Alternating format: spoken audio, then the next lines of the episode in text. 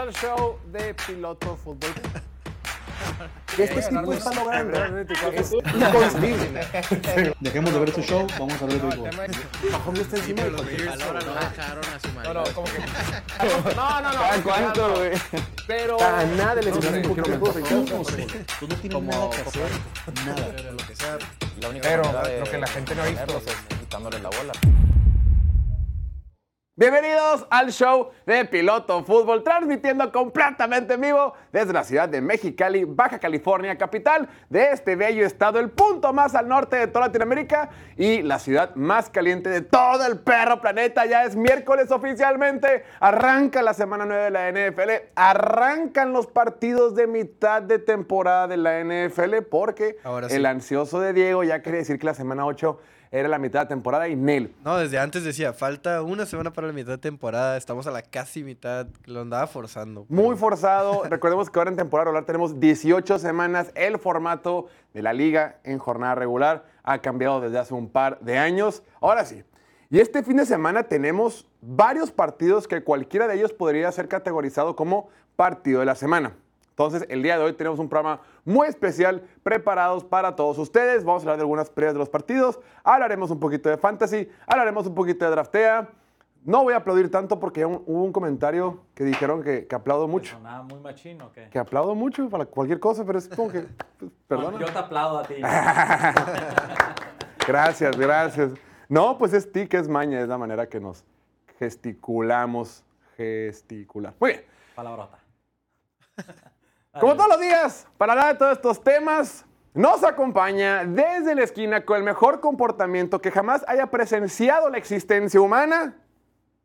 El que siempre está ahí, el siempre fijo, el siempre listo, el señor Diego Elordi, el Little Shepherd, el pastorcito Diego. Bienvenido. Un gusto estar aquí, muy emocionado por los temas que tenemos hoy, que ya por fin corrieron a McDaniels, que semana tuvo el buen Martín, que nos hubiera gustado que hubiera venido el día de hoy para comentarlo, ¿no? Pero igual mañana lo vemos. Mañana Correcto, viene, ¿no? Por cierto. La ¿Tiene neta, más viaje? Yo pensé que hoy lo iba a conocer. ¿A Martín? Sí, yo pensé que iba a ser aquí mi wingman, aquí al lado. No, Martín viene los jueves, pero el fin de semana, la semana pasada estuvo en Búfalo en el partido, fue de viaje. Que fregón andar por allá en, en Buffalo, en Nueva York, y luego que corran al coach que te está limitando. La verdad es que es un fin de semana redondo, digo una semana redonda, y luego esta semana no, tampoco va a poder venir al programa porque tiene una, tiene una salida interesante. Ya después permitiremos que nos mande foto o que nos platique él. El día de hoy también, para hablar de estos temas, compartiendo el set con un servidor, quien ha estado los últimos miércoles y va a estar con nosotros todos los miércoles, si Dios nos da licencia, nos acompaña contador, colega, amigo, tocayo, Jorge Octavio Vildósola Amarillas, mejor conocido como Bildo. Muchas gracias por recibirme otra vez, George. Ya cuarta vez que estoy aquí ahorita que estabas diciendo que ya week 9, ¿no? Sí. Estamos en- Rapidísimo. rapidísimo. Y cuarta vez que estoy aquí, no lo puedo creer. Se pasa demasiado rápido. Lo que es una locura cuando preparamos el programa, pues ustedes van a- van a ver, nosotros, algo que le admiro mucho al buen Bildo, nosotros siempre tenemos la computadora aquí viendo notas, estadísticas, datos, lo que sea. Bildo es, si necesito un dato o algo que no te haga en la, ca- en la cabeza, lo checo en mi celular. Hubo un año, güey, que hicimos un draft de fantasy. Eh, fue en el 2021, fue el, el draft del 2021, ¿no? 2020. No, fue el del 2019 porque fue el año que quedé campeón de la liga. Exacto. Fueron los de los fantasies de que hacíamos Fantasy Mexicali cuando era parte de esa liga, eh, que le echan muchas ganas al draft, que eh, eh, rentaron un salón de un hotel, todo ese relajo, pisto, pantalla, luces, todo el relajo.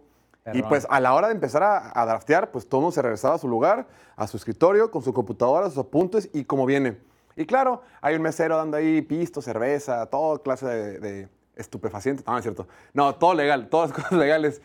Y, y el más enfiestado de todos, mi estimado Diego, era el Bildo. Bildo pasaba en las mesas, repartiendo shots a la raza, cómo vamos, quién sabe qué, tenía su trajecito. Pues es que, bro, es fiesta, Estaba es bailando. fiesta. Pues es fiesta, pero todo el mundo está ahí nervioso porque nadie quiere quedar en último lugar y todo el mundo quiere ganar esa liga Pero porque ¿a es poco no te pasa? O sea, te sientas a hacer tu pick, haces tu pick, chingón, pasa como 25 minutos y te tiende, o sea, tu siguiente pick. ¿Qué haces en ese rato? ¿Te partes una vuelta? No. ¿Molestas a la raza que no, está drafteando? negativo. La gente normal lo que hace es empieza a tachar lo que sea que van a estar escogiendo, porque cada quien tiene su lista, sus Exceles, sus, lo que vas tachando y vas poniendo con, con plumón amarillo o lo que sea. Pues el buen Bildo estaba por todo, el, por todo el salón repartiendo shots, bailando, gire y gire, y de repente las primeras dos, tres rondas está fácil, porque ya ves qué jugadores quieres, qué jugadores tienes en mente.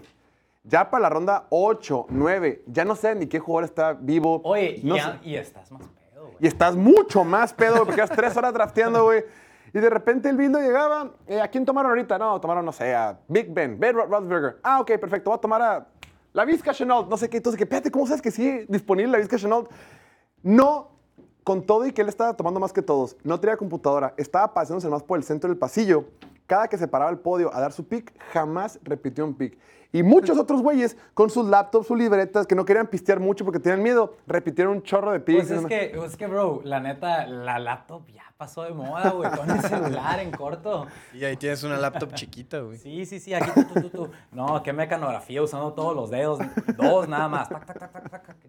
Muy bien, pues qué bueno que estás con nosotros el día de hoy. Ya saben, el programa del día de hoy es traído a ustedes por quién más, por Piloto Collection. Hace un par de semanas lanzamos esta plataforma, esta tienda en línea, donde pueden adquirir artículos coleccionables de la NFL firmados, autografiados por jugadores actuales de la liga o estrellas retirados, leyendas, exjugadores. Ya lo saben, por ejemplo, aquí en el estudio siempre tenemos nuestra imagen de Jerry Rice, el mejor receptor de todos los tiempos autografiado, certificado, firmado por el mejor receptor que jamás haya visto el ojo humano.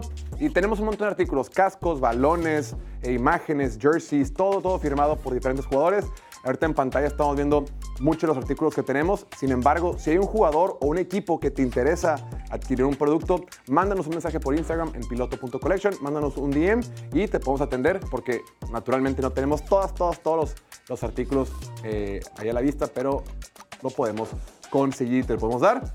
Como saben, se viene época de posadas, se viene época navideña y es un gran regalo para tu jefe, ex jefe, suegro, padre, tío, familiar o con quien quieras quedar bien o un autorregalo para tu zona de tu casa donde veas los partidos. Se lo tienen Piloto Collection y además es una manera de apoyar esta plataforma. Pues muy bien, ahora sí, sin más preámbulo, sin más wiri wiri, hablemos de lo que pasó hoy por la mañana. Fue hoy por la mañana, ¿verdad? Fue, Fue ayer en la noche. Anoche, sí, a pleno Halloween. En pleno Halloween. O sea, puede que se echó unos, unos whiskitos y luego corrió toda la banda, ¿eh? Porque fue de noche. Pues se reportó que el head coach de los Raiders, quien estuvo al frente del equipo durante 25 partidos, ha sido despedido y removido del cargo por instrucciones del dueño del equipo de los Raiders, Mark Davis.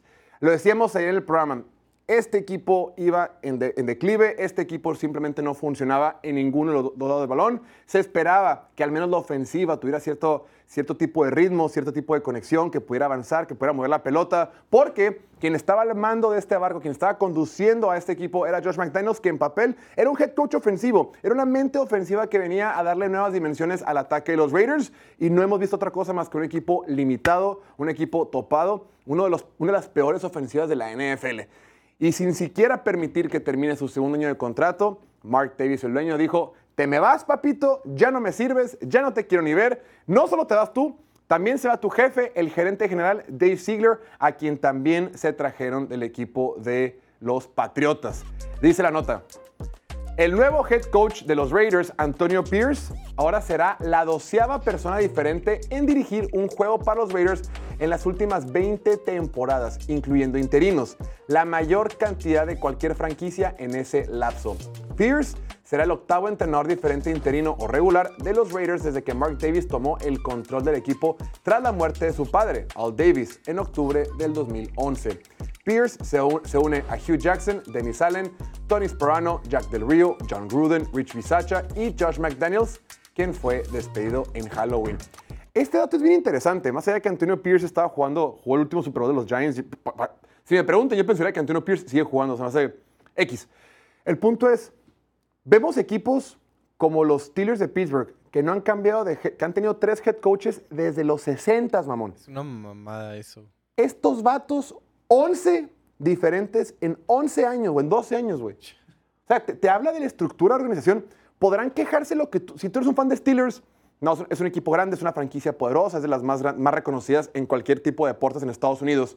Y dices, no manches, no hemos ganado un Super Bowl los últimos 10 años. A ver, ganaste uno hace como 12, 14 años y permanentemente eres competitivo y tu equipo toma decisiones, pues todo es criticable, pero siempre como tienes la tranquilidad de que las cosas no se hacen con las patas, güey.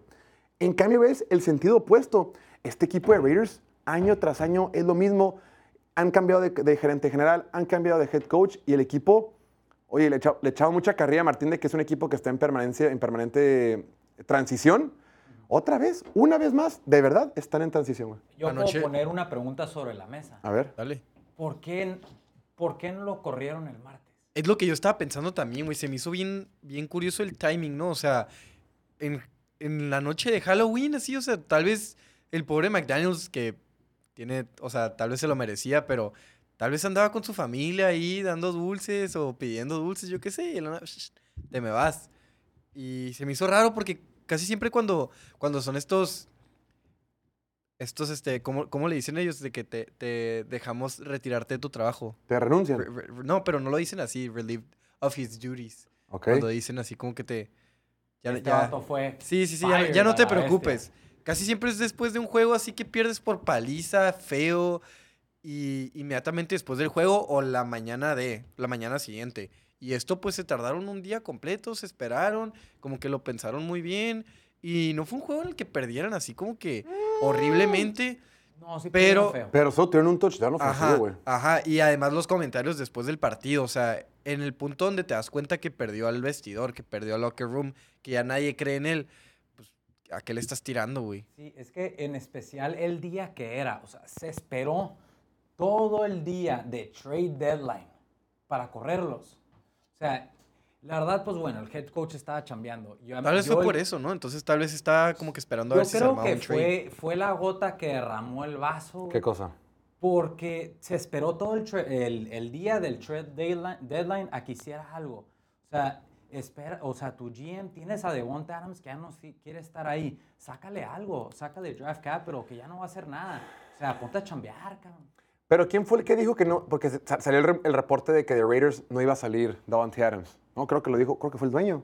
Dijeron que no iba a salir, que no estaba a la venta. No recuerdo, pero qué mal que digan eso. O sea, el tipo claramente ya no quiere estar ahí. Claramente, desde que se fue Derek Carr, como que, pues no lo engañaste porque se sabe que no hay continuidad en este equipo. Es algo que anoche comentó Martín cuando mandamos la noticia al grupo. Todos, eh, a huevo. Martín no se emocionó. Martín dijo, "Mm, no sé, Pues es que pues, es yo creo en la continuidad de los procesos y los Raiders no han tenido continuidad. O sea, Pues no. mencionas que han tenido como 12 coaches en 10 años, una, una cosa así, o sea... Sí, o sea, yo igual creo en la continuidad de los procesos, pero cuando son con las personas indicadas. Claro. Y nadie ha logrado convencer a los Raiders, por eso lo están corre y corre y corre y corre. Quizás Gruden medio, había medio convencido y... Pero pues tuvo el tema claro. extra pues, cancha, por decirlo así. Sí, y igual Rich Bisacha medio se vio competitivo y lo corren por no sé por qué. Y ahorita con este, ¿cómo se llama? Antonio... Pierce. Antonio Pierce, que pues es así como Exjugador. que creció en Compton, que, que dijo hoy en la conferencia de prensa, dijo, crecí en Compton, soy fan de Raider, nací de esta manera, así como que soy Raider y soy la cultura Raider, ¿no? La cultura de maloso, de, de muy físicos, muy, pues no muy ganadores, pero ganadores en su tiempo, ¿no? Entonces igual puede traer un poco de eso, igual puede elevar el equipo, igual pueden cerrar bien el año y... Pues ya banquearon a Jimmy G, gracias a Dios. o ah, sea, esa es la noticia importante. Sí, esa noticia mencionas. importante porque se dieron cuenta que con Jimmy G no vas a llegar a ningún lado. O sea, en realidad era nomás para mantener el barco a flote. El barco ya se cayó, ya corrieron al gerente general y al coach. Así que, pues, hay que ver qué tienes con O'Connell. O sea, mínimo, hay una probabilidad muy pequeña de que O'Connell se convierta en tu cara franquicia. Tienes que ver si, si, si puedes Tienes que dar la oportunidad. Sí, le tienes que dar la oportunidad. Probablemente no, pero mínimo le tienes que dar la oportunidad. Porque Jimmy G no va a ser tu cara franquicia. Brian Hoyer tampoco Menos. va a ser tu cora franquicia. Fíjate que, mira, dice, dice la noticia. Otro movimiento importante en Las Vegas. Se espera que los Raiders inicien al quarterback novato Aiden O'Connell esta semana y en el futuro, con Jimmy Garoppolo yendo a la banca. El prometedor O'Connell ahora tiene su oportunidad. Recordemos que lo vimos eh, por única ocasión en el partido contra los Chargers en la semana 4, un partido donde Chargers dominó, pero al final se, puso, se empezó a poner medio cerrado el partido con Aaron O'Connell al frente. Pudo haber, en, en la última parte del partido, pudo haber empatado o, o cerrarlo un poquito más, pero al interceptar en zona roja, tuvo ahí un par de asuntos negativos, pero en general, considerando que era su, su debut, no lo hizo tan mal. Yo me acuerdo muy bien ese partido que pierden en semana 4 contra los Raiders. Salió esta imagen que se hizo viral, estos videos, donde estaba Mark Davis, el dueño de los Raiders, en el palco viendo el partido. Y había fans diciendo, ¿cómo le decían? Digo, decía como que, ya corre McDaniels, ya corre McDaniels. Y Mark Davis como que se calienta y se engancha con los fans que le están gritando, que son una bola de cuatro gordos borrachos ahí nomás. ¡Ah, corre McDaniels! Eh, yo puedo ser uno de ellos. No, eh, o no. Corre McDaniels. No Y le gritaras que, que corría Dak Prescott o sí. Si veo a Jerry Jones, no, gritaría, corre Mike McCarthy. Fácil. ok, ahí si tú me está, agarras el AT&T Stadium, abajo del palco de Jerry Jones, todo pedo, y veo a Jerry Jones, corre Mike McCarthy. Claro que digo que vete Mike McCarthy, fácil, güey. Pero en ese momento Mark Davis eh, como que no, no se quiso enganchar y luego de repente, pues que siempre sí, les dijo como que usen su cerebro, ¿no? O sean más inteligentes, como que les dijo, no seas un idiota, pero con palabras como un poquito más rebuscadas. Pero era evidente que el tipo ya estaba sintiendo que las cosas no estaban funcionando. La- el tipo no, o sea, el dueño, se está dando cuenta el sentir de, de- de- de la gente y dice, es que ya la fregada. O sea, mira, mi corredor, mi, mi mejor jugador, que es Davante Adams, está hasta la mar haciendo berrinche. Tengo que, tengo que tomar algo. to- algo tiene que pasar. No podemos seguir así. Vamos con marca de 3 y 5. Y yo insisto que esa marca que tiene de 3 ganados y 5 perdidos es inflada porque no merecen haber ganado tanta cantidad de partidos. Sin embargo, a lo mejor, qué flojera estar, volver a empezar, borrón y cuenta nueva, correr gente y todo eso, pero era lo- era lo- lo- era- Eventualmente iba a suceder. Exacto, era un mal necesario que qué bueno que lo hicieron ya de una vez. Es como cuando la gente se divorcia y dices, ay, por esto se divorció. Es, no, güey, felicidades que te divorciaste. Significa que ahora vas a ser más feliz. Estás saliendo de una situación negativa. Sí, o sea, por algo te divorcias, ¿no? Exacto, digo- Y, y luego también lo, lo de los coaches, o sea, tanto Gruden como McDaniels creo que le están pagando entre 40 y 80 millones por, por no coacharlos. La cifra exacta no está disponible al público porque como que hubo un, un acuerdo detrás de cámaras para, además, Gruden, los ¿no? contratos de coaches no son por ley, digo, por, por regla de la NFL, no tienen por qué ser públicos. Ajá, pero o sea, entre 40, que les estés pagando algo para no coacharte. O sea, no mames. Y luego una cifra tan grande, entre 40 y 80. O sea, son mínimo 40, máximo 80. Por favor, pobrecitos. Se va a ir a Cancún a todo dar. Sí, a. Pues toda sí. madre A los dos, golf. ¿no? O sea, Como el caso también de Cliff Kingsbury en Arizona. Que, ay, te corremos. Ah, qué mal pedo. Pues estoy bajo contrato, güey. Me tienes que seguir pagando. Ni pedo. y le pagaron y se fue a Tailandia con su novia supermodelo y a gusto, güey. Ya no me tengo que preocupar por nada. Me pagan por no trabajar. Oye, imagínate madre. Cliff Kingsbury, güey. Tenía Sí. 36, 30, no, 38 sí, años. no viviendo está- en Phoenix. no la cantidad de güerejonas que haber por ahí. Vato Pues turbomillonario. Bueno, pues bueno, luego nos escuchamos envidiosos, de hecho. Mejor regresando, regresando a los Raiders. Hace como dos años estuvimos en esta misma situación cuando su- pasó lo de John Gruden, ¿no? Sí, sí. O sea, que entró un players coach y se vieron mejor los Raiders. Yo no soy, yo no soy como Diego, yo no puedo ver el futuro, pero puedo ver el pasado. y resultó muy bien para los Raiders. O sea, mejoraron mucho mejor porque era, yo creo que Devonte Adams, eh, Crosby y así se sentían despreciados. Claro, Por, se sentían despreciados porque McDaniels no les, pues no, no sé qué exigían. No inspira nada. Probablemente carrera, era banquear a Jimmy G. O sea, de que qué onda con este vato. Y pues ahora que Josh McDaniels murió por los pecados de Jimmy G, la neta. Sí, también. No, pero O ellos sea, su, decidieron su- traerlo. su mayor error fue traer a Jimmy G. Claro. Sí, o sea, dices, es culpa de Jimmy G que, que lo hayan corrido, pero también es culpa de él por Que, traer que a Jimmy G haya llegado al equipo. Claro, y por haberse despedido de, de Derek Carr, güey, que Derek Carr, o sea, podrá tener sus limitaciones, pero al equipo le iba, a la ofensiva como tal, principalmente le iba mucho mejor, güey. Mínimo se veían competentes, mínimo había potencial y mínimo tenía, tenía los fans y tenía locker room. Todos lo, lo admiraban y lo querían. Es lo que yo digo, la neta, qué onda que mi- el GM no se puso a jalar. O sea, sí, consigue, güey. consíguele otra. Había cores disponibles. Consíguele algo de Devontae Adams o véndelo. Y, Exacto. y te quedas- agarra algo de draft capital. O hasta a Josh Jacobs, que también fue error no pagarle a Josh Jacobs, pero luego tampoco lo estás usando, entonces como que No sé, o Está sea, muy raro, cosas tratas muy mal a tus superestrellas, güey. O sea, tus tres superestrellas. Y vaya que son superestrellas porque Josh Jacobs la temporada pasada fue el mejor corredor en la liga. Davante Adams fue un, un receptor top 3. Max Crosby de momento es top 5, güey. O lo sea, que quieras, yo ah, creo que es el, el quinto mejor edge rusher en la liga. Entonces, tienes tres jugadores estrella en posiciones clave y los estás desperdiciando, estás desperdiciando su carrera, les estás faltando el respeto también por cómo los tratas y por cómo construyes el equipo alrededor de ellos. ¿Y qué sigue para los Raiders, güey? O sea, si este Antonio Pierce pega como coach, ¿lo vas a correr porque fue un interino o...? Probablemente sí. Acuérdate que los Raiders siempre traen al güey sexy. ¿Pero por qué? O sea, ya sí, lo que funcione, güey. En su Si este momento- güey gana, si este güey gana, ¿cuántos juegos quedan? ¿Nueve? ¿Ocho? Si gana cinco o seis juegos, te lo tienes que quedar un, mínimo un año, güey. Pues Dale Rich Sacha los metió los playoffs, mamón. Pues, hace años. Bisaccia los metió los casi playoffs se quedaron a contra Chargers, un ¿no? field goal, Contra, un- ajá, eso. Ajá. Y después contra Se Cincinnati. quedaron a un field goal de ganarle a un equipo de Cincinnati que llegó al Super Bowl. Que se quedó una jugada de ganar el Super Bowl. O sea, Fue un touchdown, pero sí. sí, sí, sí. O sea, dos, tres jugadas de ganar el Super Bowl. No, me refiero, fue un touchdown. Raiders se quedó un touchdown de ganar a Cincinnati. Ok, o sea, ajá. Digo, no, porque Sí, no sí, la gente sí. corrige, para que no te corrija la perdón, perdón, perdón. Prefiero corregirte yo. Oye, y quien también le están faltando el respeto es a los fans, güey. Porque los Raiders siguen teniendo los boletos más caros de toda la NFL. Ahorita quería saber de que, güey, probablemente ya los boletos bajaron de precio, güey.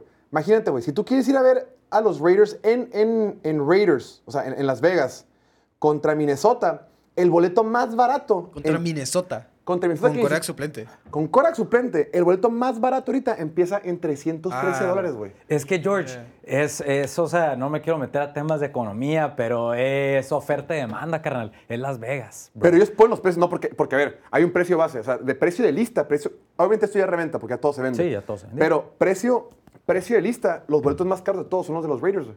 Y muchas veces tú encuentras que hay partidos, partidos que bajan de precio de lista si no tienen mucha demanda, como dices tú. Pero el hecho de que los boletos empiecen tan caros eh, es porque el dueño así lo quiso. Dije, voy a hacer estadio nuevo, pero va a ser el más caro de todos. Y este partido lo estoy monitoreando porque la... No puedo decir nada. Es sorpresa. Siguiente tema. Tenemos que hablar de esta super semana que tenemos cuatro partidos que pudieran ser partidos de la semana en cualquier otro día. Empecemos con el partido que eh, tendremos muy muy temprano el próximo domingo 5 de noviembre. Obviamente me refiero al partido entre Miami y los Chiefs de Kansas City. Dos de los mejores equipos de la NFL, dos de los mejores equipos de la conferencia americana, dos de los, mejores, bleh, dos de los equipos más emocionantes de la temporada. Por un lado, Miami con su ofensiva súper explosiva, con un Terry Hill que está revolucionado, que cada que tocan la pelota corren para 200 yardas cada uno. Y del otro lado, pues la cara de la NFL, el jugador más valioso de la liga, el Mero McLean, el Superman del el fútbol americano, Patrick Mahomes. Qué maldita envidia, güey. Envidia de la buena y de la mala que Alemania, Frankfurt, que es la primera vez que se juega un partido en Frankfurt, tengan este partido, güey. Tremendo partido que le tocó a los alemanes. Neta que son unos suertudos, qué padre los que vayan a ir, no lo alemán, la gente que anda en Europa lo que sea. Qué chingón, güey. Qué partido se nos tocó, güey. La neta, George, o sea, no es suerte. El año pasado también les tocó el último año de Tom Brady y Seattle. O sea, juegazo. no, pues quieren encajar en ese mercado, obviamente. Sí, no mandan a cualquier, no te van a mandar ahí un juego de Raiders, bueno, Raiders. No te mandan un San Francisco Cardenales como México, así. Ey, el partido estuvo bueno, güey. ¿Eh? Bueno, fueron los 49ers que los 49ers tienen mucho arraigo en, la- en- en- en México. Y, entonces Y a los la gente le Cardinals gustó. también, ¿no? Se supone. Eran el equipo de casa y los estaban intentando vender. Pues sí, pero es un mercado mucho más chico. No, San Francisco sí, es equipo- de los equipos con más fans en toda la, la NFL y en los comentarios siempre nos lo hacen saber. Ahora, de acuerdo con las líneas de Play Do It, es el partido que más promete puntos esta semana. La línea está en 51, es el partido con más puntos. Y es favorito el equipo de Kansas City al momento por dos puntos y medio. Agárralo ahorita. ¿Qué agarro? Los puntos con Miami, George. ¿Sí? Claro. Si te, si te dijera que llaman de mis picks, bueno, ya los tengo casi listos. Neta, Real Miami. Fácil. Ahorita nos. ahorita Vamos a hablar al respecto y, y quizá logro convencerte de que la opción es ir con los Chiefs. Mira, sí, Chiefs está. Chiefs menos 2 es la línea que se en Play y el total de puntos está en 50.5, ya se modificó. Empecemos. Pues actualmente empecemos por los Kansas City Chiefs, que vienen de perder eh, por primera vez en el, esta- en el estado en el estadio de Denver desde que Patrick Mahomes es el quarterback de este equipo. Patrick Mahomes tuvo su peor partido como profesional en métricas de eficiencia y tuvo su segundo peor partido en rating de pasador. Todo le salió mal y perdieron por 15 puntos frente a los Broncos de Denver. Para mí, ese partido de Kansas City no es representativo de lo que es el equipo o lo que hace el equipo en las últimas, las últimas eh, semanas, las últimas temporadas. Es cierto que se vieron mal. Varias de las debilidades que tiene este equipo se magnificaron en este encuentro contra Denver. Sin embargo, para que Kansas City vuelva a tener un desempeño tan pobre, se tienen que juntar un montón de factores.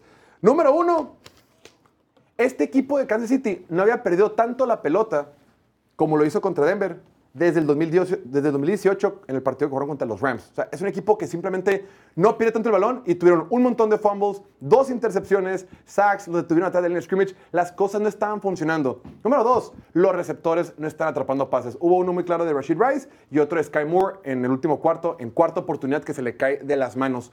Pero eso trae un problema un poquito más grave, porque hubo otra jugada, están en zona roja o están cerca de la zona roja y está Patrick Mahomes en la bolsa de protección y tiene una ruta donde, donde Sky Moore está solo en la zona de anotación, solo. Pero por algún motivo como que Patrick Mahomes lo ve, no se siente cómodo y dice, "Gua- aguanta un poquito más, aguanta un poquito más, le hacen sack y lo fomblean, güey. O sea, el hecho de que se te caiga la pelota a los receptores, por más que en conferencia de prensa después digan, no, seguimos teniendo confianza, vamos, vamos- se la vamos a mandar, a la hora del partido, a la hora que tienes a todos los chancos enfrente de ti que te quieren perseguir, te quieren matar, ves al receptor solo, si no le tienes confianza, no se la va a soltar. ¿Y qué hizo Denver? Y creo que esto, esto es algo que puede replicar el equipo de Miami. Eh, me imagino que eh, Vic Fangio, el coordinador defensivo de los Dolphins, lo escuchó muy bien. Patrick Mahomes, en rueda de prensa después del partido, dice, pues básicamente lo que hizo Denver es tener dos safeties profundos y tenerle siempre doble cobertura a Travis Kelsey o hasta triple cobertura. Probablemente los demás equipos van a querer replicar eso. Pues sí. ¿Qué, qué dijo el equipo de Denver?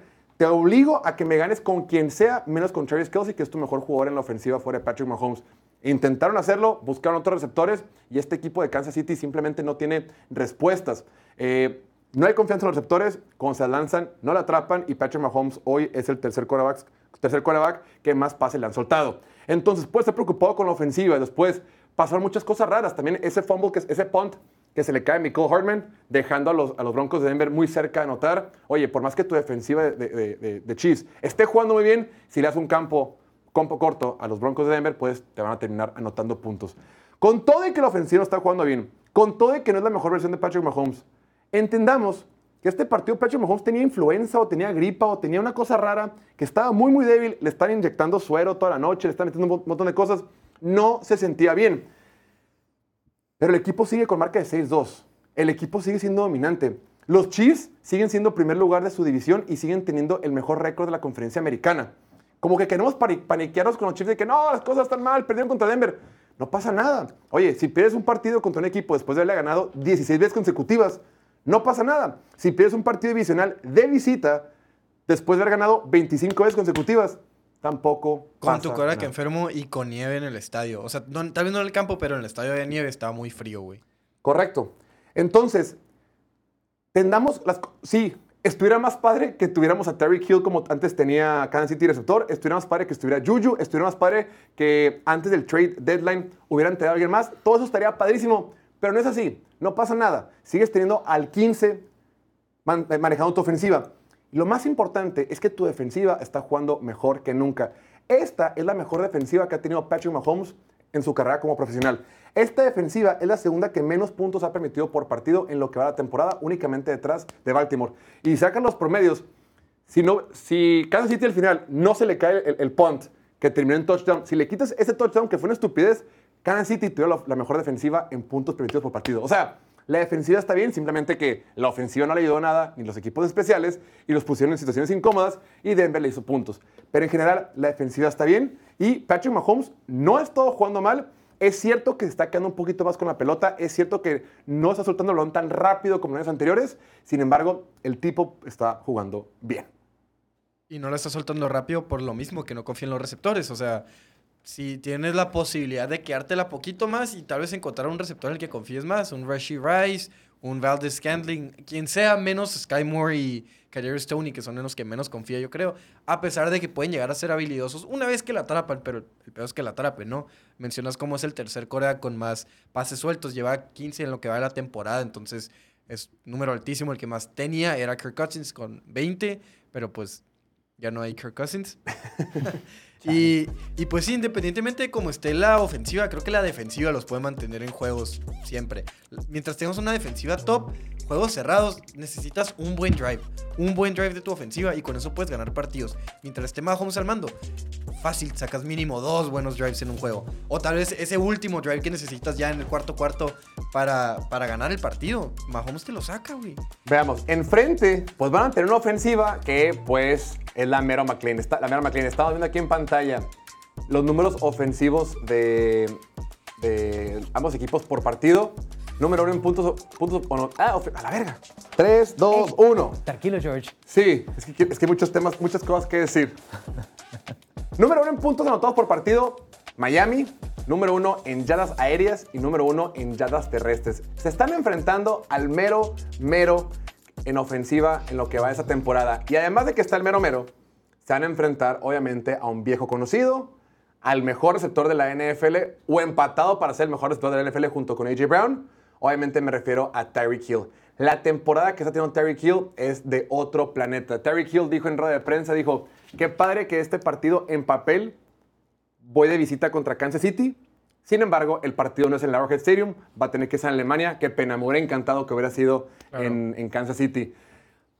Yo recuerdo cuando fue el intercambio de Tyreek Hill a Miami, lo primero que pensé, dije, pues qué bien, digo, qué bueno que se fue, quería hacer más lana, perfecto, pero para mí Miami pagó mucho por un receptor que no te va, le estás pagando un receptor para que te produzca como te producía en Kansas City. Pero mi lógica fue, naturalmente, aunque le pagues 30, no te va a producir como un receptor de 30 en esta ofensiva de Miami. Eso pensé. Y llevaba rato que no estaba tan equivocado. Agarra a Terry Hill y dice, perfecto, sido un receptor top 3 en lo que va de toda mi carrera. Voy a llegar a Miami en 2022 y voy a tener la mejor temporada de mi vida. La mayor cantidad de yardas que ha tenido Terry Hill en una temporada fue el 2022 con Tua Tagovailoa de quarterback. Para mí era muy lógico decir, güey, ¿cómo va a ser mejor con Tua que con Patrick Mahomes? Pues sí fue y por mucho. Y luego, si la temporada pasada Terry Hill lo hizo bastante bien, este 2023 lo está haciendo todavía mejor. Eh, Lleva lo que va de temporada más de mil yardas, es líder en ese rubro, obviamente en la NFL, y ha anotado 8 pases de touchdown.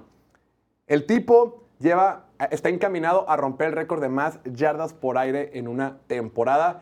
Si el año pasado fue una locura, pues está jugando todavía mejor y es históricamente el receptor con más yardas que tiene después de ocho semanas en una temporada. George, es que no eres el único. ¿Cuándo entrándole a una temporada desde que Tariq Hill se fue a Miami, has visto tú en tus rankings de fantasy que Tariq Hill está hasta arriba?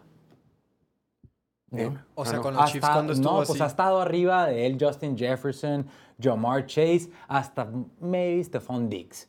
O sea, neta. En es- rankings. En rankings, en rankings. O sea, todos han- hemos tenido nuestra duda de él.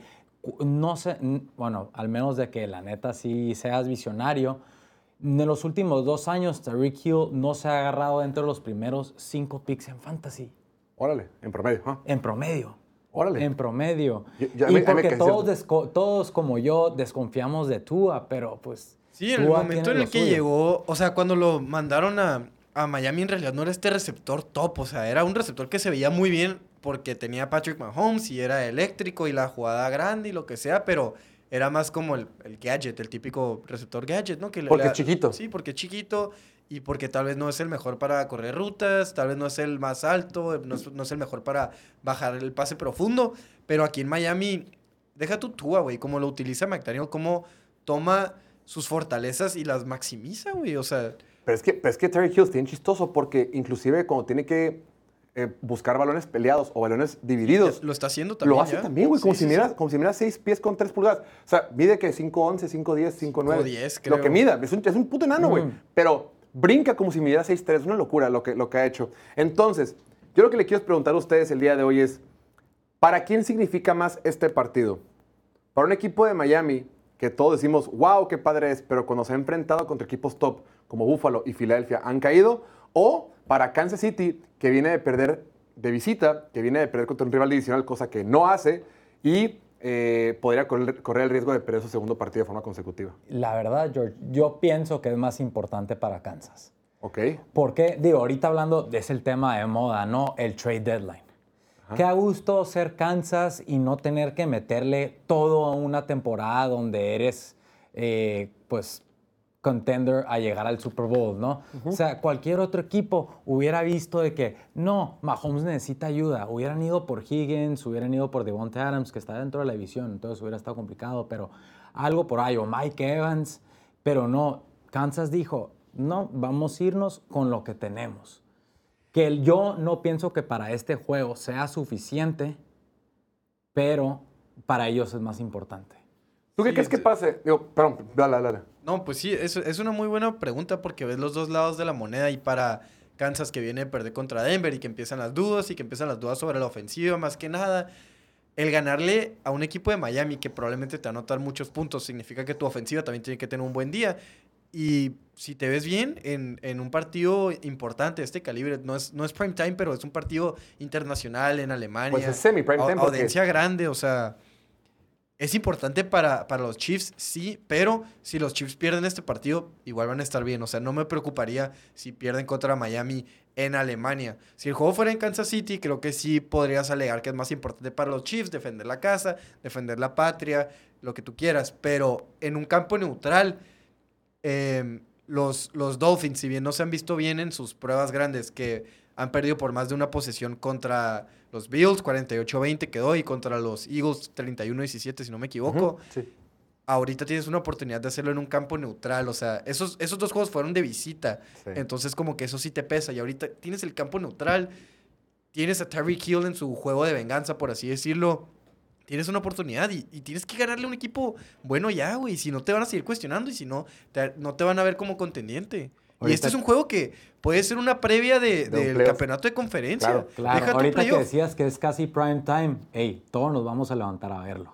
La Yo tengo neta. boda un yo día sí, antes, estoy diciendo que tengo boda, mamón. Te vas a levantar, George. Puta mano, me voy a temprano a la boda, yo creo. Cenita, cenita y a dormir. Nomás rápidamente, dato curioso, hablando de campo neutral y hablando de, de que Patrick Mahomes y todo eso, ¿sabes que Patrick Mahomes nunca en su carrera ha jugado un juego de playoff fuera del Arrowhead Stadium? También, o sea, agrégale eso, güey. Solamente, claro, solo Super Bowls, pero pues Super Bowl es, es neutral, pero nunca jugado de visita en un campo, eh, en un partido de playoff. Cabrón, ¿no? Muy cabrón. Y por eso también ves el otro lado de la moneda. Regresando a Kansas City, para ellos es importante conseguir el sembrado número uno o el número dos y esperar que quien sea que tenga el número uno pierda, porque, pues sí, o sea, sería, sería algo completamente nuevo para Mahomes jugar de visita en playoff. Pues una vez dijo, creo que Bill Belichick, que pues estaría padre jugar todos en casa, pero no nos afecta. Yo no creo que Patrick Mahomes le afectara a un ambiente de visitante. Pues nunca lo hemos visto, güey. Pero el Es que, ajá. descanso sí vale mucho Sí, de Wildcard. Eso sí vale muchísimo. ¿Mahomes ha jugado en Wild Card? Ah, qué buena Creo pregunta. que no, tampoco. No, yo creo que contra Houston No. fue Wildcard, ¿no? Cuando, le, cuando dio la No, vuelta. ese, ese fue divisional. Sí. ¿Ustedes tienen Qué, laptop? qué buena Búsquenle. pregunta. No, no, no, no sé ni cómo empezar a buscar. Muy bien. Pues, a ver, rápido, antes de que me tema, Diego, ¿quién va a ganar el partido? Te esperas mañana como un tibio. Uy, yo, yo me voy a esperar mañana, la neta. Como un... Con, con- voy a tomar con línea nomás. No puedo decirte así tal cual. ¿Quién va a ganar el partido? Over. es cierto. Miami, Miami. Yo, creo que el partido lo va a ganar Kansas City, güey. Me gusta Kansas Yo, City. yo voy con Miami. Y que no, digo, nunca va a existir un hot seat en Kansas City por lo pronto. Pero siento que sí se van a incomodar después de este juego. Es que, es que no, te- no me puedo ir con Miami por como se han visto en estas pruebas grandes, pero... Y la defensiva de Miami no estaba jugando bien, güey. Pero Jalen Ramsey ya regresó. Pues sí, pero pues no 100 taclea. Y, y le va a sacar todos los de afuera del juego. Entonces va a permitir a los demás concentrarse en Travis Kelce. O sea, veo, sí veo un escenario donde gane Miami, pero no le, no puedo, no le puedo dar el beneficio de la duda a Miami porque no han, no han pasado sus pruebas, güey. Y digo, los Chiefs, sí, a los Chiefs los hemos visto ganarle a los más grandes, eh, superar cada adversidad que se les presenta temporada tras temporada. Mahomes, que viene de tal vez su peor juego, probablemente se vaya a recuperar. Entonces, si a alguien le tengo que dar el beneficio de la duda aquí, si en alguien tengo que tener fe, es en los Chiefs. Entonces, pues ya de una vez me voy con los Chiefs. Eso. Andy, Andy Reid y Mahomes, claro. Pero la única manera que gana Miami es si es over. Sí, es over. Sí, es over. Claro. Va a tener que ser un, un, de Shootout, muchísimos puntos. shootout. Un shootout. Ahí lo tienen. Lo único escenario que yo veo es que se nos va a acabar el tiempo y no vamos a hablar de todos los partidos que nos falta. Después, otro partidazo que tenemos que va a ser de los partidos de la tarde. Duelo divisional. Los Vaqueros de Dallas visitan a las Águilas de Filadelfia en el Lincoln Financial Field. Duelo divisional, duelo entre dos de los mejores equipos de la Conferencia Nacional y duelo entre los dos mejores equipos de la División Este de la Conferencia Nacional. El año pasado estos, estos dos equipos nunca tuvieron la oportunidad de jugar frente a frente los dos corebacks titulares. La primera vez que se enfrentaron, que fue en el estadio de Filadelfia, jugó Cooper Rush. La segunda vez que se enfrentaron en el estadio de los Cowboys, jugó de, titular Gardner Minshew. Ambos partidos estuvieron medianamente parejos. Ambos partidos los terminó ganando el equipo de casa. El día de hoy, me da la impresión que estos dos equipos llegan en su mejor versión y esto es lo que lo hace lo más emocionante de todo.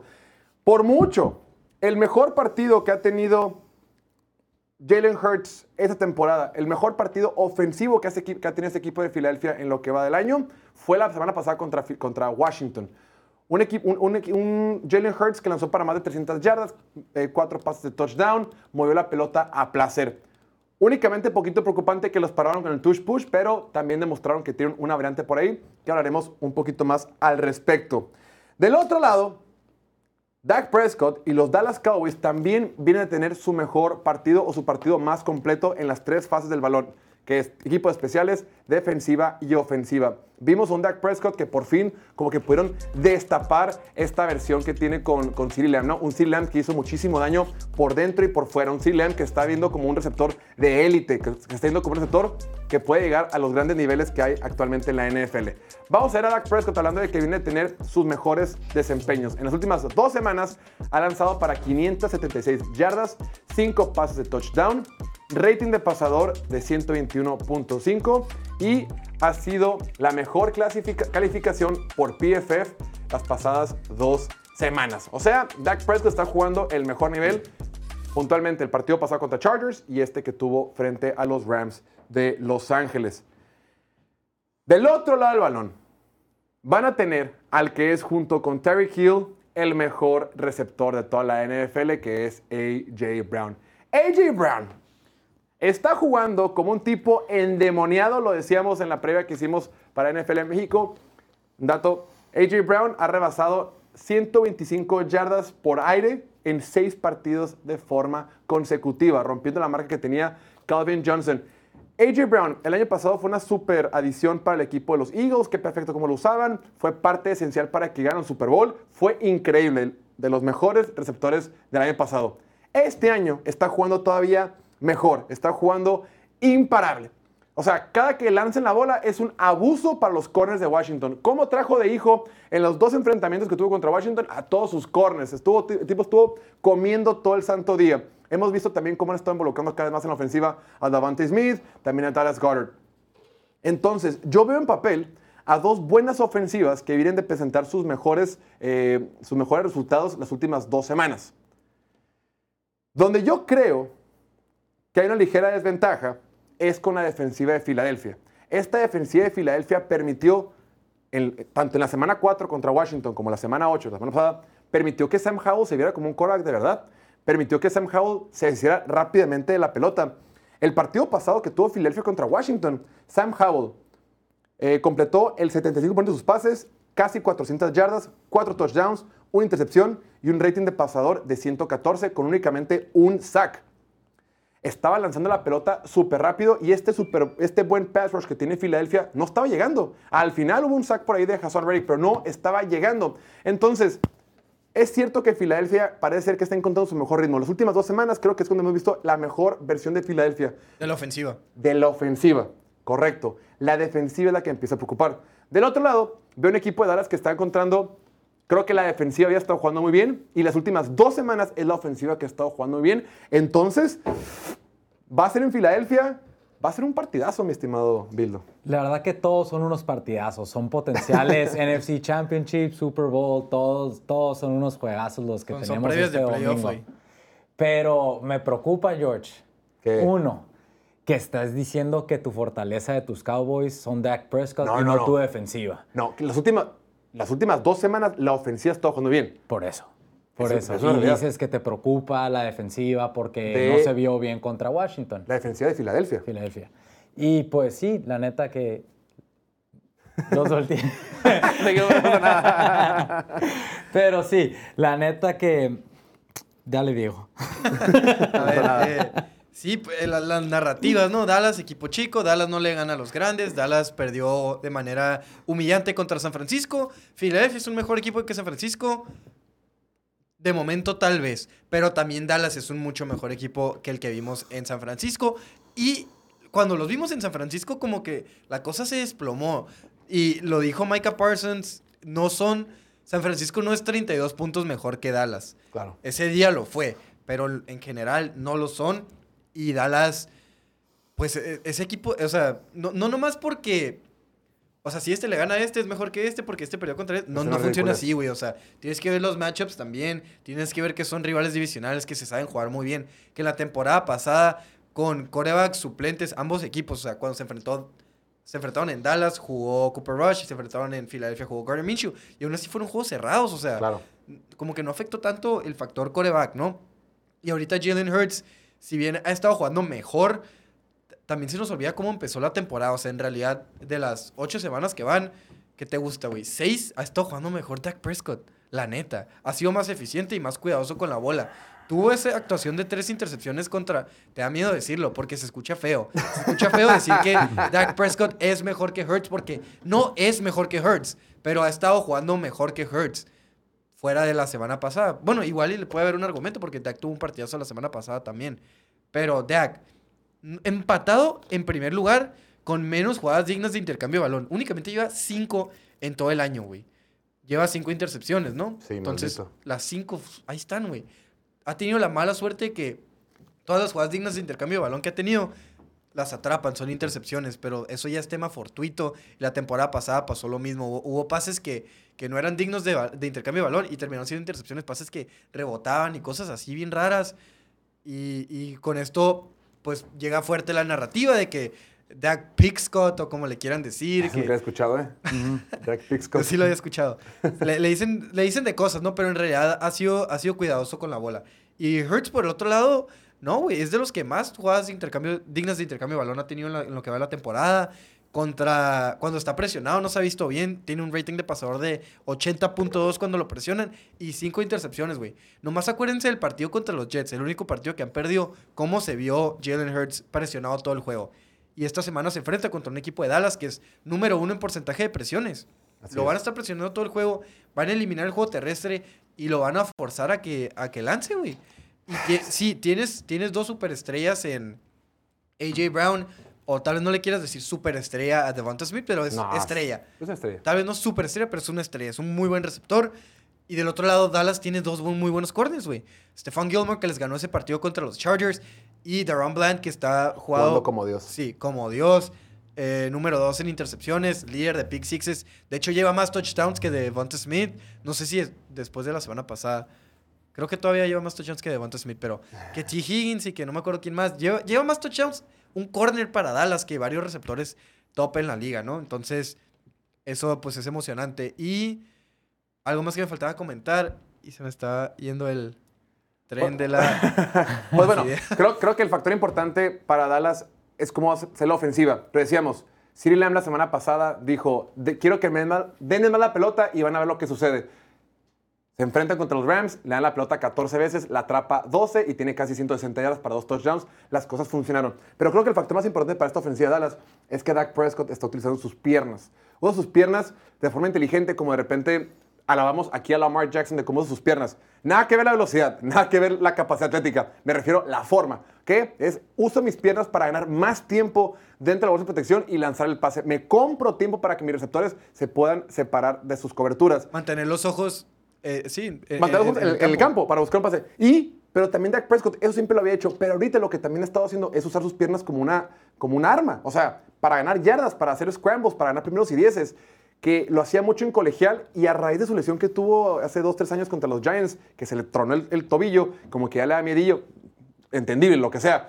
Pero era un factor bien importante en su juego, güey. Su, su- su capacidad de utilizar las piernas para ganar primeros y dieces y mover las cadenas era bien importante y ahorita lo está haciendo. Y sobre todo, ahorita están teniendo a buenos complementos. Creo que Brandon Cooks lo están encontrando un poquito más y Brandon Cooks es un receptor que siempre ha producido. Está encontrando mucho su en Jake Ferguson. Jake Ferguson no ha soltado un pase que le tira a Dak Prescott en su dirección desde el último cuarto del partido contra Arizona. Y creo que a lo mejor, no me quiero emocionar porque no creo, a lo mejor Mike McCarthy está encontrando un poquito más de ritmo a la hora de mandar sus jugadas. George. A lo mejor, por eso dije a lo Tranquilo, mejor. tranquilo. Por eso dije a lo mejor. Y repito, esta defensiva de, de, de- de Filadelfia es bastante permisiva. Esta defensiva, con todo y que el partido pasado se trajeron a Kevin Byard y estuvo todo el encuentro de titular, jugó todas las jugadas de, safety, pues Sam Howell lo hicieron ver muy bien. Sam Howell estuvo al frente y por poco, oye, empezó en el cuarto cuarto e iba ganando Washington. Claro que Filadelfia es mejor equipo lo que tú quieras, pero Washington le estaba moviendo muy bien la pelota de la mano de su coordinador ofensivo, Eric Benemy. Pero Insisto, las últimas dos semanas creo que hemos vuelto a ver a Jalen Hurts del 2022. Ese Jalen Hurts que te mata de dos maneras. Uno, la pelota profunda. Esa pelota profunda es... Confiar va- en sus receptores, güey. Eso. AJ Brown está solo. te mandas- Aunque no esté solo, darle la oportunidad. Vámonos. Boom, y le Dale la funciona. oportunidad. Porque si tú tienes una pelota y está AJ Brown contra un corner pelado, contra el Emmanuel Forbes o contra el Benjamin St. Juice de Washington, que son cornercillos, pues agarra AJ Brown, no pasa nada, aquí nos vamos y seguimos. Entonces, creo que Dallas Patrick está muy al pendiente de la pelota pro- profunda. Y dos, Jalen Hurts te hace muchísimo daño con los pases pantalla. Esos pases pantalla que tiene con Dallas Goddard, que es, tiene el pasecito, pasecito cortito, y toda la línea ofensiva, que es súper atlética, que de acuerdo con Pro Football Focus es la número 4 de la NFL actualmente, sale a bloquear con hombres enfrente, hacen muchísimo daño y a Dallas le han causado dolores de cabeza. Entonces, la, la clave para poder tener a Jalen Hurts, creo que, como dices tú, Diego, es mandarle presión y obligarlo a que se quede más tiempo con la pelota. Cuando más tiempo se queda con la pelota, cuando más tiempo lo sacas de ritmo, de que no puede hacer sus progresiones rápidamente, es cuando comete errores y fue puntualmente lo que vimos en el caso del partido Y, contra y- los y Jets. que forzarlo a que se desespere, güey, que intente estos deep shots, que lo ha hecho muy bien y AJ Brown las ha estado bajando muy bien, pero la defensiva de Dallas no perdona, güey. La defensiva de Dallas es de las mejores en la liga en generar intercambios de balón, en generar anotaciones, los special teams también, nos hemos visto todos estos partidos que ganan por paliza, hay touchdowns defensivos, hay fumbles, hay intercepciones, hay patadas bloqueadas, hay Sí. regresos de patada, de despeje, lo que quieras. Y ya me acordé lo que iba a comentar antes y se me había olvidado. Eh, el equipo de Dallas, ¿cómo se va a ver? Me interesa ver cómo se va a ver en otro juego cerrado, porque probablemente vaya a ser un juego cerrado, o no, o, o esperas que sea una paliza. No, no, no, claro que no. No, sí, yo espero que vaya a ser un juego cerrado, juego divisional, duro, de visita. Y en realidad solo han participado en un juego cerrado, que fue el Monday Night contra los Chargers. Que no te encanta que tu único juego cerrado sea contra los Chargers, ¿no? O sea, Exacto. te hubiera gustado que el de San Francisco hubiera estado cerrado, pero. Sí, a Dallas pues o lo Chargers. Chargers juega cerrado contra todos, pero Sí, pues bueno. además. Mi Pero, ajá, único, o sea, mi único lo- comentario de despedida de este juego es qué marcados son los ciclos de Dallas a la vez. o sea, le ganaron a un equipo inferior, lo aplastaron y ya piensan que le pueden ganar a los Eagles. Qué bárbaro. No estamos hablando de ganar, estamos hablando de competir. Porque proba- probablemente vayan a competir. Filadelfia es favorito para este partido. Sí, claro, claro. Pero ¿por cuánto? Dos puntos y medio. Sí, o sea, juego cerrado. Repito, Dallas, un juego cerrado en lo que va el año. Aplastan a sus rivales o son aplastados por Dallas y hasta por Arizona perdieron por más de una posesión. Nomás contra los Chargers han, se ha decidido por una sola posesión, así que a ver cómo se ven en otro juego cerrado. Actualmente, la ofensiva de Filadelfia es la número 4 en métricas de eficiencia. Jalen Hurts es 6 en yardas, 6 en touchdowns, 10 en porcentaje de pases completos, doceavo en rating, 4 en yardas por intento de pase, 5 en eficiencia y lo más importante es número 3 en lanzamientos de alto impacto. Esta estadística que tiene Pro Football Focus que mide un lanzamiento de alto impacto como un pase con excelente colocación y timing, generalmente lanzado de forma profunda y o en una ventana cerrada. O sea, los lanzamientos vergas. Big time throws.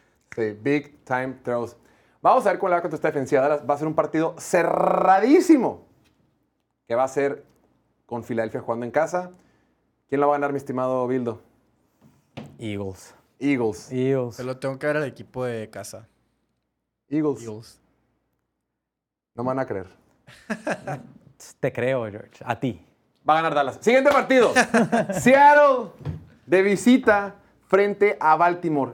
Es un partidazo porque son dos equipos que probablemente van a estar en los playoffs. De un lado, aunque tú no lo creas, mi estimado Bildo, ¿sabes tú quién es hoy por hoy líder de la división oeste de la Conferencia Nacional? Los dos son líderes de sus divisiones. Pero de la, de la oeste de la Nacional.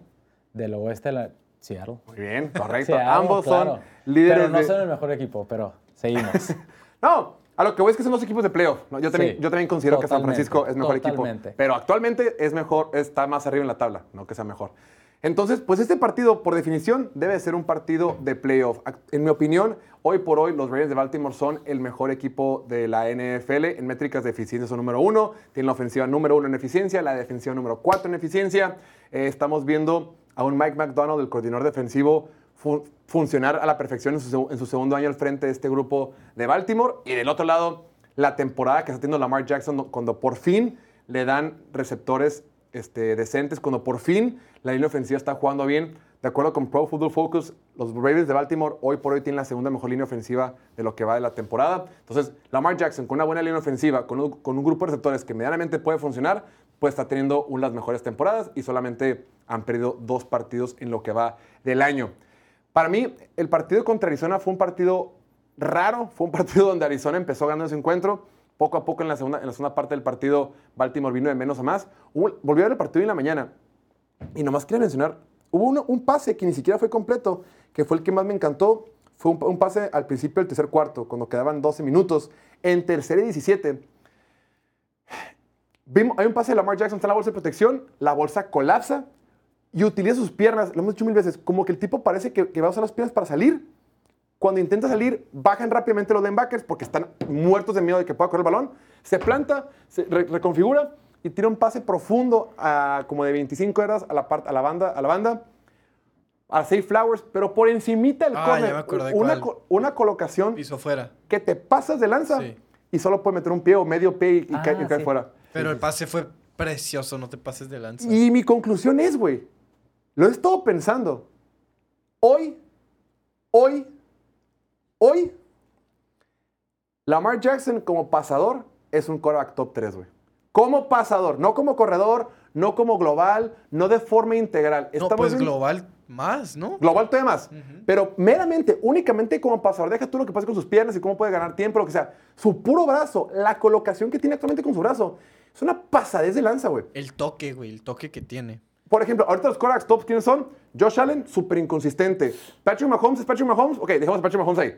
Joe Burrow está jugando mejor, pero no ha estado jugando bien. De ahí, Justin Herbert, inconsistente. Trey Lawrence, inconsistente. Se acaban. Y todas las inconsistencias de Lamar Jackson vienen del otro lado. Sus receptores, sus Sí, armas. sus drops, exacto. Sí, y las la neta. inconsistencias no es tanto que juegue mal, solo hay juegos donde no necesitan lanzar y corren la bola un chingo, entonces tal vez no tiene así como que arriba de 200 yardas, tiene, tiene juegos como muy eficientes, ¿no? La semana pasada que tuvo como 150 yardas, un Ni vi. touchdown, muy leve, se le llevó muy tranquilo y ganaron. Al final se, me- se parecía que se estaba complicando, pero aún así anotaron 34 puntos en la ofensiva, o 31, ¿cuántos fueron? 100 31. Tuvo Sí. 157 yardas y hicieron O 31 sea, más de puntos. 30 puntos en la ofensiva. Entonces, como que sí, o sea, Baltimore es el equipo número uno en intentos por tierra, el número 29 en intentos por aire. O sea, lanzan cuando lo tienen que hacer y lo hacen de manera tan eficiente que entiendo por qué los tienes como el mejor, mejor equipo de la NFL. Que tal vez no estoy de acuerdo, pero si no son el uno, son el 2 o 3, ¿sabes? Y además no es como que hay una diferencia muy grande entre el 1 y el 10, güey. O sea, estos 10 equipos, todos están... Sí, todos se pueden ir al Sí, por todos tú. se pueden tumbar, El uno neta. contra el otro. Ahora, enfrente está un equipo de Seattle que si bien es cierto en primer lugar de su división, que si bien es cierto ganó contra Cleveland, hoy en la mañana volvió a ver el partido para prepararme para el día de hoy. La neta, Seattle los hemos defendido mucho, bueno, puntualmente lo hemos defendido mucho de los errores que tienen en zona roja y, y todo eso.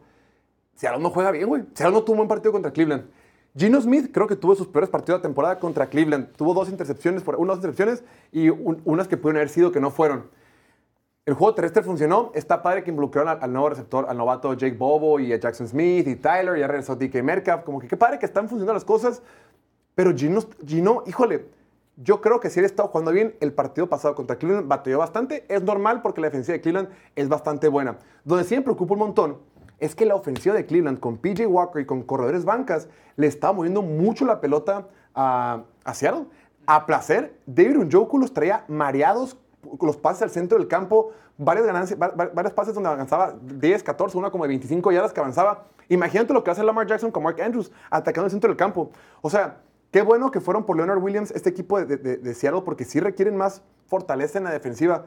Pero me preocupó, porque ese partido no lo alcancé a ver en vivo, me preocupó, solo vi los highlights, me preocupó que, que Cleveland le movió mucho la pelota a Seattle. Y de no haber sido por ese pase que rebota en la cabeza de Jamal. Adams, Cleveland hubiera ganado el partido, güey. Ese partido, yo lo estaba viendo en vivo y sale la estadística que te ponen de Next Gen Stats, la probabilidad. Ese partido en Red Zone decían, Cleveland va a ganar el partido con una probabilidad del 75% eh, de porcentaje, ¿no? De, ca- de el partido. Pues básicamente, mientras no la cagues. Mientras no la cae, van a ganar, decía el modelo. Y de repente, acto seguido, súper, súper jugada que mandó el coordinador defensivo de Seattle, porque mandas blitz y a todos los safeties, lo que hace Cleveland es, eh, manda, manda el pase rápido, pero Cleveland manda una ruta de, slant flat, que es el, externo corre hacia adentro y el interno corre hacia afuera, pero rutas no vas para ganar el primero y 10. Los dos lados hicieron exactamente lo mismo. Y Seattle voy a mandar carga y voy a bajar a mis safeties. Si, me- si Cleveland hubiera mandado un pase profundo, no había nadie. No había nadie. Fue, como- fue como que si Seattle les, vamos a bajar el marcador, vamos a rifarnos, matar o morir. Y mataron con ese que Jamal Adams le pega en la cabeza y interceptan. Y, y, con- y gracias a eso ganaron. En realidad, Cleveland debe haber perdido. Pues que sabía que Cleveland no sí. Que, eh, que o sea- Seattle no, o sea, que Cleveland no puede hacer Es, eso. es buena estrategia retar al Korak de XFL del otro equipo a lanzar profundo. Entonces, Exacto. sí, pero igual fue ya como que un tema muy fortuito. Les sudó muchísimo y por alguno está en el top 10 del Power Ranking que tenemos aquí. Sí. Y anoche, bueno, a- ayer en la tarde que, te- que estamos haciendo el Power Ranking, em, como que no se me hacía controversial no tener a Seattle. Y luego eh, vi en los comentarios que Seattle, claro, que top 10 hasta top 5. Cálmense, o sea, vean las formas. No son standings. Yo sé que van 6-2, 5-2 o 6-2.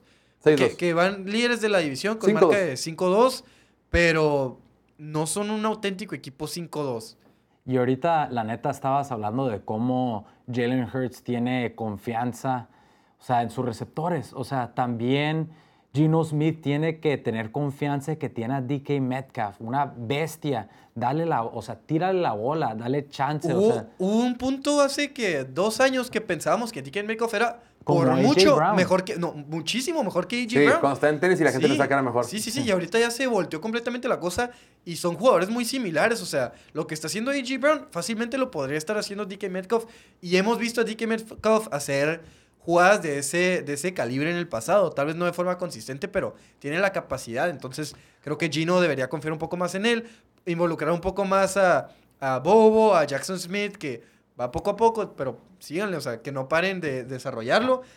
Y Gino no está jugando bien. Las últimas tres semanas lleva cinco intercepciones, incluyendo dos la semana pasada contra Cleveland. Y el pasado, y contra Cleveland puede uno o dos más que pueden haber sido, güey. Ajá, de acuerdo. Y luego tienes ahí la, la defensiva de los Ravens, que es la número uno en sacks. Llevan 31 sacks en la temporada. Van a estar presionando a Gino, probablemente lo capturen. Va a estar tocado, va a estar asustado, va a estar presionado, frustrado.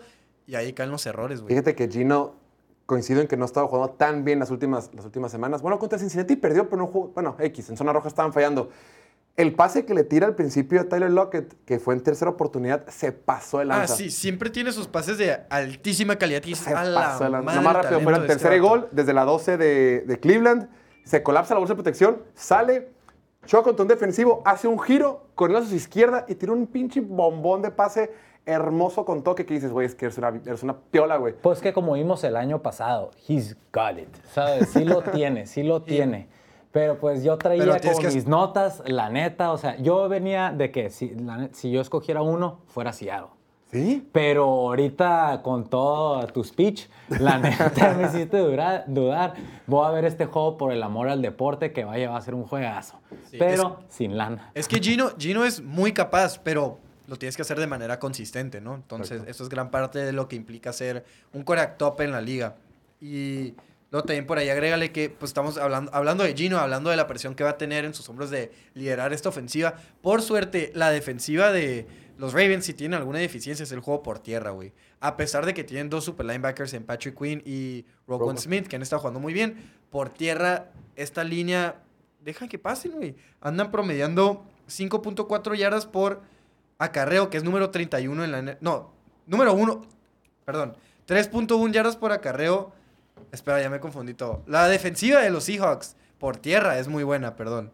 Ah, ok. Es la número uno en yardas por acarreo permitida a corredores. Entonces los Ravens van a tener que utilizar a Lamar, utilizar a Mark Andrews, como dices, el centro del campo, lanzar constantemente y, y por ahí es el juego. Y ya retomando lo de la defensiva de los Ravens, casi una yarda completa más por acarreo entre corredores. O sea, Pueden permitir, permiten. Sí, pueden permitir yardas. Eh, Charbonnet la semana pasada se vio muy bien. Kenneth Walker igual. No los utilizaron tanto por alguna razón. Creo que nomás corrieron en Se, se 17 pusieron abajo del marcador, güey. Ajá, pero ahorita utilízalos desde el principio, establece el juego terrestre y, y obliga a esta defensiva de los Ravens a que se baje. Y con una jugada que tengas ahí de, de Metcalf, de Jackson Smith, de Taylor Lockett, el pase profundo, el pase este de calidad que sabemos que Gino Smith puede hacer, te puede hacer la diferencia en el partido. Sí, va a ser un partido muy cerrado. Sin embargo, Play Do It pone como favorito Ravens por 6 puntos. Son unos puntotes esos seis, la neta. ¿eh? Yo agarro Seattle. Yo soy una zorra por los, por los favoritos siempre, güey. Yo, No, yo soy yo por los puntos, yo por los ya sé, por puntos. eso, por eso a ti te va mejor que a mí en las apuestas. Son Pues bueno, muchos puntos, güey. Y, y mencionamos lo de Lamar Jackson, que tiene marca como de 17 ganados, un perdido contra la Conferencia Nacional. Eh, luego también ves a un equipo muy similar a los Lions. Y ya vimos lo que le hicieron a Detroit, así que. ah, Vamos a ver, quedamos todos que al siguiente tema. Tenemos también un partidazo. Sunday night. I've been waiting all day for Sunday night. Tenemos la revancha de los playoffs del año pasado. Cuando los Buffalo Bills visiten a los Cincinnati Bengals. Esto es Mohamed Ali contra Frazier. Es así, uno contra dos. Bueno, incluyendo. y- ok, Kansas City también, pero. O sea, son dos titanes. Madrid y Barça, si no existiera Patrick, si no existiera Kansas. Ya, güey. ¿Se va a hablar de fútbol soccer? Qué mal, güey. Qué pésimo host, güey. No, eres una... Estás, estás bien pesado, Ok, le estoy cagando. Ánimo. Pues duelo de titanes. Duelo. No, los Titans son bien malos. Duelo de dos super equipos. Duelo de playoff, duelo de dos de los mejores equipos que existen actualmente en la NFL.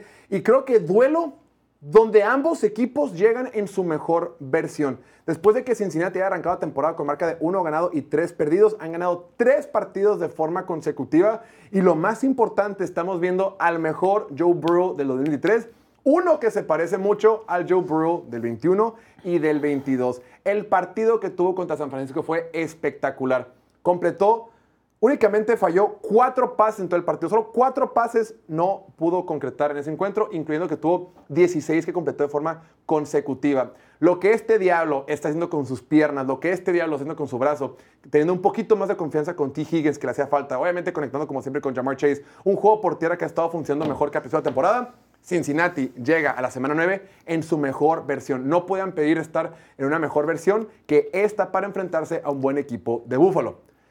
Buffalo, por su parte, aquí lo decimos cada que podemos, sabemos que es una montaña rusa, sin embargo, ofensivamente se vieron bastante bien la semana pasada en jueves por noche contra, contra Tampa Bay. Pudieron mover la pelota a placer y al igual que Joe Burrow, también Josh Allen ha estado utilizando sus piernas para, no solo, no solo para comprar tiempo en la bolsa de protección, sino para ganar primeras, primeros y dieces. Del otro lado del balón, creo que quien, lleva la ventaja es la defensiva de Bengals. La defensiva de Bengals hoy por hoy está jugando a mucho mejor nivel que la defensiva de Buffalo. Y esta defensiva de Bengals fue la que permitió que el equipo no colapsara mientras Joe Burrow no estaba sano, mientras Joe Burrow no podía estar al 100. Esta defensiva de Bengals ha jugado muy bien las primeras, la primera etapa de la temporada. Ahora que esté jugando con un Joe Burrow con puntos a favor, jugando con ventaja en el marcador, creo que vamos a ver los mejores partidos de la defensiva de Cincinnati. Estimado Diego, ¿Qué esperas ver de este partido Cincinnati contra Buffalo? La venganza de Damar Hamlin. No seas mamán. No, es cura, es cura. Eh, no, lo mencionaba, creo que cuando se empezó a caer Búfalo y apenas, creo que los Bengals habían ganado su primer partido como que bien, creo que fue el de Seattle, O de Arizona. el, el de Arizona, sí, cuando dijimos, eh, regresaron, pero en realidad nomás había sido un partido. Desde ese entonces yo quería poner a Cincinnati por encima de Búfalo y por mucho dije, están de regreso, si juegan ahorita contra Búfalo le ganan. Y creo que Cincinnati solo ha mejorado desde entonces y Búfalo sigue teniendo las inconsistencias. O sea, se vieron bien la semana pasada contra los eh, Bucks, sí, pero tan solo una semana antes contra, contra los Patriots. Patriots. Perdieron. Una todavía antes le batallaron contra los Giants. Más atrás perdieron contra Los los Jags. Entonces, las inconsistencias son demasiado. Va a ser un partidazo, sí. Qué bueno que nos lo pusieron en Sunday Night porque nos, cómo nos han hecho sufrir con este estos calendarios de prime time. Pero, pero no, no, no le veo, no le veo por dónde le duela en este momento a los Bengals, a cómo están jugando, a cómo le jugaron a San Francisco, que la defensiva está encendida, la defensiva está jugando como, como esperábamos y la ofensiva también, o sea, deja tú Joe Burrow, güey, Jamar Chase, T. Higgins, Tyler Boyd anotó, Joe Mixon se vio muy, muy bien contra los Niners, güey. Andaba promediando 5.4 yardas por acarreo. O sea, no se vio como el Joe Mixon de las primeras semanas, De que dices, está acabado, ya está ruco, tiene pedos fuera de cancha, eh, X, corredor X. No, güey, se vio como el Joe Mixon que, que puede aportarle algo a este equipo. La defensiva por tierra de los Bills es la número 30 en la liga, güey. O sea, se va Matt Milano y se nota, se ve cómo todos les pueden mover la bola. Y las lesiones de la línea defensiva también. ¿no? También, sí, o sea, son lesiones, no nomás Matt Milano, son varias lesiones. También igual con Trey Davis White y que con que los safeties ya no están a la, a la altura de años anteriores, ¿no? T- Tanto Micah Hyde como Jordan Poyer, ya como que le está pegando la edad. Y, y, pues sí, o sea, veo que les, les van a correr, los van a cansar, la defensiva se va a mantener, le van a forzar mínimo un, un intercambio de balón a Josh Allen, sea, sea por su culpa o no, sea porque... Ese es de cajón, ¿no? Sí, sí, sí, porque luego también está el, el tema de que eliminas a Stephon Diggs y, ok, la semana pasada involucraron a los demás, involucraron a Gabe Davis, a Kincaid, a Shakir. Khalil Shakir, ¿quién más? Eh, James Cook corrió bien. Le eliminas a, a Stephon Diggs en un partido de este calibre, en prime time, con luces altas, se, se frustra, güey. Ahorita, George, que pusiste este Bengals versus Bills, dije, la neta, es la mejor semana antes de playoffs. O sea, yo dije que, ok, voy a tener que decidir entre el juego de Ravens y Seahawks y Eagles contra, Eagles Dallas. contra Dallas. Sí. Porque que es como tú piensas, qué mala onda que se empalman los juegos. Aquí, la verdad, estos Ojalá son los- todos fueran en prime time, ¿no? Sí, ojalá, ojalá pudiera- tuviéramos fútbol americano todos los días. Pero no, es en domingo. Y yo pienso, estos son los Bengals, la verdad que todos quisiéramos dejar nuestro equipo por irle a los Bengals, la verdad. La verdad, es un equipo demasiado chingón. Y Mixon totalmente, es el primer juego que la gente se olvidó de la falta de Samaji Pirine. Se vio, Sí, bien, punto, ¿eh? se vio bien entre los tackles, se vio bien en el juego de pase. T. Higgins también, o sea, que es mi jugador favorito de Bengals porque lo tuve en año de novato en Fantasy y la rifó. Y no, súper involucrado. Ojalá gane Bengals que pues siempre tienen... eh, ¿Quién sabe por qué los Bengals siempre empiezan así? Bueno, por, las por las lesiones de Joe. Apéndice. Por las Sí. lesiones de Joe siempre empiezan así, pero ya agarraron ritmo y ojalá que ganándole a este enorme equipo de Búfalo lleguen hasta playoffs. Fíjate que en Cincinnati esta temporada únicamente sus cuatro victorias han sido sobre equipos de la División Oeste de la Conferencia Nacional. Los barrieron. Barrió Arizona, Rams, Seattle y San Francisco. Nomás rápidamente que ya nos tenemos que ir. Creo que de los temas más importantes de la lesión o de la no lesión que tiene Joe Burrow, más de lo que hemos dicho que puede hacer o no con sus piernas. eh, bueno, antes de ver nomás los, los, los comparativos de estos corebacks. eh, Joe Burrow, aquí estamos considerando, sus números son horribles porque estamos comparando toda la temporada. Si Güey, dividiéramos- literalmente tuvo como 70 yardas la primera semana. Sí, o sea. sí, si dividiéramos eh, la mitad de temporada para acá y al revés, las cosas fueron diferentes. Josh Allen a lo largo de, de ocho semanas, pues lo ha hecho mejor. Es, número- es, ese dato es interesante para Josh Allen. Número uno en porcentaje de pases completos, número cinco en yardas, número tres en touchdowns y número cinco en rating de pasador. Ay, Josh Allen sigue jugando como Korak top, Sí. pero nomás la, la defensiva deja mucho que ver y hay es- esos intercambios de balón que son ya tema fortuito, repito, en Ha- realidad hacer- Hay que ser un quarterback de fourth quarter y de red zone, la neta. Ah. Y Ajá. ahí la ha estado fallando.